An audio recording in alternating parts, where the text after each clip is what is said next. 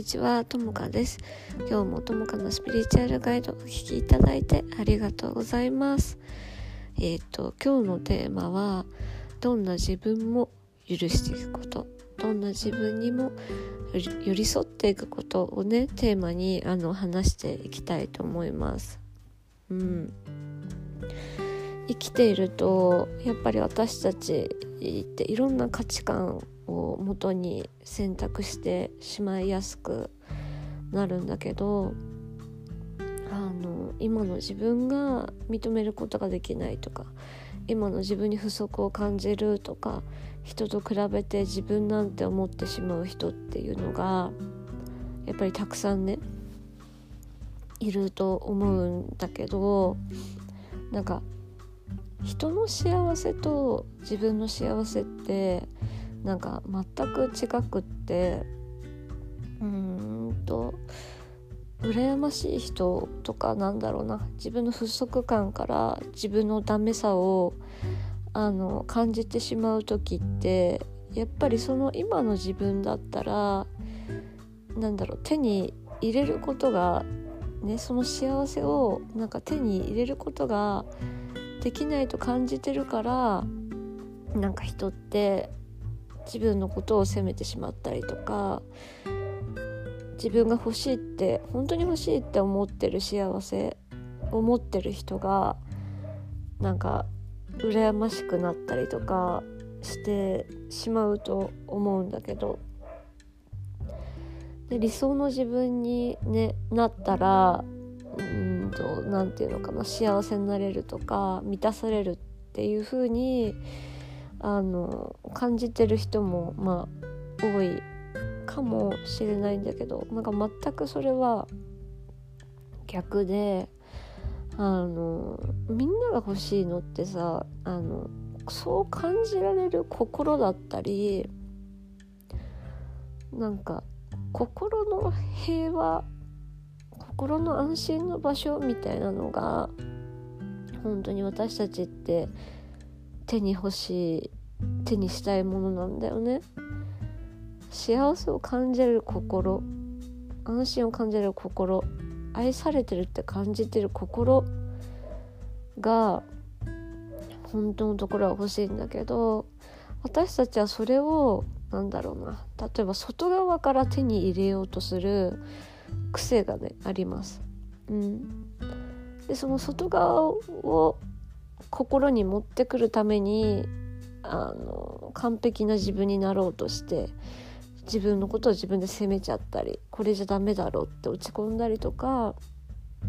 すると思うんだけどなんかそのみんなが欲しかった外側にあるものっていうのは実はもうすでに内側にあるものなのね。もうすでに内側にあるものだからそれを自分の内側から引き出してあげるっていう作業がやっぱり必要になってくる。でそれがセルフラブだったりするんだけどあのどんな自分に対してもあの何て言うかな。寄り添ってあげることが大切だし一番の味方自分の一番の味方はあのやっぱ自分自身になるんだよね。うん。やっぱ自分が一番自分と一緒にやっぱりいるわけであって自分に対してその否定的なことをかけてるのも一番自分だし、まあ、なんでその否定的な言葉をかけるようになっちゃったかっていうとその過去の思い込みがあるからこそ心の傷があるからこそそうやってやってしまうんだけどなんか本当に癒されるってさ何かをその手に入れに行くことももちろんねそうなのかもしれないけど何て言うのかな。自分の幸せってその外側の要素で決まんないっていうか自分の心が決めてるところがあるからどういう心の持ち方あり方をしていくかで人生の幸福度ってやっぱり変わってくるんだよね。どういう自分心を持ってるか。だからなんか寄り添ったり慰めたりとかなんかうん今の自分が頑張れてないと例えばしたらそれに対してなんかずっと厳しいような言葉をかけてしまうとあの何て言うかな。しんどくなるしなんかなんだろう。うんそのバランスがすごく大切になってくる。頑張らなきゃいけない時ももちろんあるのかもしれないけどそればっかりじゃなくってなんかあの寄り添ってあげるっていうか。うん。で本当の意味での頑張るってどういうことかっていうとなんか頑張るってすごい厳しい人だとすごく厳しく自分になっちゃうけどそうじゃなくって本来の頑張りはなんか楽しいやってて無理になんかやることではないから自分にとってのその厳しさっていう部分をあの頑張るっていう部分を例えば自分を認める方に頑張るとか自分を許す方に頑張るとかってしていくのが本当にベストであってで自分のことを一番初めに好きになってあげられるのとか自分のことを一番初めに一番愛してあげられるのって本当の究極のところで言ったら本当自分しかいない。自分を愛した時とか自分に寄り添えた時に初めてその心が癒えてきて同じような似たような人がやっぱ集まってくるんだよね。が自分が自分にめちゃくちゃ厳しいとか自分が自分のこと嫌いだとか自分が自分のことを自己否定してる時ってとか自分が自分に対して不足を感じてきてこれじゃダメだって思ってる時の周りの人たちってさなんか自分の内側が外側のその世界をやっぱり作るのでその自分の心の状態が本当に現れるっていうか、まあ、自分のこと嫌いだったらやっぱり周りにも何て言うかな周りの人もその自分が自分のこと嫌いだからあの何て言うのかな自分自分のこと嫌いな人ってさあんまり幸せじゃないか余裕がなくなっちゃうじゃない？それによってなんかあの攻撃をされちゃったりとかする世界にやっぱなっちゃうんだよね。自分のその世界を変えたかったりとか今見えてる現実を変えたかったら心に寄り添ってあげる今の自分の味方でいてあげるっていうことがすごくあの重要になってきます。寄り添う味方でいる。うん、自分のことを自分で愛してあげる。自分のことを自分で好きになってあげる。でその無条件の愛っていうのはなんかね許しに近いものがあってあの多分みんなはこの自分だから OK この自分はダメっていう考えになってると思うんだけどダメな自分もいい自分もいるんです人生の中にはいるの。ダメな自分って思ってる自分が他の人からダメじゃない時ももちろんあるし何て言うかなダメな自分っていうかうまくいかない時の自分とか嫌な自分がいるのが普通でなんかその自分をなんか排除しようとするんじゃなくってなんか寄り添ってあげながら手を取り合いながら一緒に行動してってあげるとかなんかね自分をその育てるっていうかなが大切になってくる。でその自己否定してる時って実はねあの自己否定をしてる時ってあれ実は自分を守るためにやってることだったりするの。うん、どういう意味かっていうとその自己否定をすることで自分のパワーをわざとなくさせてその今の居場所にいたがるっていうような心理が人間って不思議なんだ矛盾してる生き物だなって本当に思うんだけどそういう心理が働いてる場合がある。うんだからなんか自己価値が低い女性がわざとそのクズな男に引っかかるっていうかわざとじゃないんだけどあれは頭でおかしいって思ってるんだけどそっちが心の方がそっちに吸い寄せられちゃってるっていうかなんかその自分が自己価値がない証明の部分で相手にそういう部分を肯定してもらっちゃうみたいなそのなんつうの本当に不思議な心理がやっぱり働くそうなんです人間って。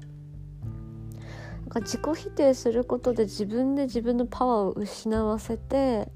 安心安全の場所にいたいって人もこの世には正直あのたくさんいる。くよくよしてる自分の方が楽だったりその何て言うかな。ちょっと言い方は悪いかもしれないけど悲劇のヒロインをなんか演じてる自分の方が何て言うのかな助けてもらいやすいというかそういった形をとってる人もいるんだけどそれがなんか果たして自分のためになるかって言ったらやっぱりそうじゃなくって何て言うのかな自分の心を立ち上がらせてあげるっていうか立たせてあげるっていうか何て言うのかな。で育ててあげるっていうか自分の心をね。あの優しく育ててあげる。寄り添ってあげるっていうのが大切でで本当に助けが欲しい時はやっぱりこういうことで困っていてこういう助けが欲しいですってやっぱり言えるようになっていくこともあの必要なことだと私はやっぱり思ってる。うんなんだろうな察してとかこうしてとかこれやってほしいとかっていうのがあの何て言うのかな？あると思うんだけどなんか察してとこれやってほしいっていうのがその察してはもう察してもらえない？うん、なんでかっていうと人は見てる目線が全然違うからね。感じてることも全然違うから察してはかなわなくって。で察してほしい時ってなんか自分が頑張りすぎちゃってる時なんだよね。うん。頑張りすぎちゃってる時だからそれをやっぱり許していくことがすごく必要でうん。そうそうそう。でなんかこれやってほしいとかっていうのもあるかもしれないけどそれもなんかやってほしいことを自分に自分が誰かやってほしいことを自分で自分にやってあげることが大切。だからなんだろうな共依存のタイプの人とかはなんかやってあげたからこそ見返りを求めるとかあるんだけど自分で自分のことをやり始めるからその人に構ってる時間がなくなるっていうかあの何て言うのかな。だから余計なエネルギーが使わなくなってきて逆になんか楽になったりしてきます。うん。そうそう。だから誰かがいて自分を評価してもらって安心の場所にいたりとか今の場所にいたいからこそ自己否定してるっていう側面もあるっていうのに気が付いてほしくってで今の現実って誰が作ってるかっていうと自分なのね。うん、自分がこの世界の創造主だからどういう風にも変えていけるんだよね自分の人生って。それをなんか忘れないでなんか例えばねセッションとかも来てくれくださってもいいしセルフラブをね学ぶのも私はとってもいいことだと思います。うんそうなんかね何て言うかな人生って本当にさなんかこんなことあるんかみたいなことの連続でそれを受け入れていくことってすごいなんか大変な作業だったりするんだけどなんか私はね私の場合はお父さんが死んだりとかなんか自分は親の愛を受け取れてなかったって感じた時にすごくショックを受けちゃったのね。やっぱり。私こんな自分なんだって思ったりとかもすごくショックを受けちゃったけどでもなんかあこれが自分の人生なんだってあの思った時になんか自分と人がやっとなんか分離できたっていうか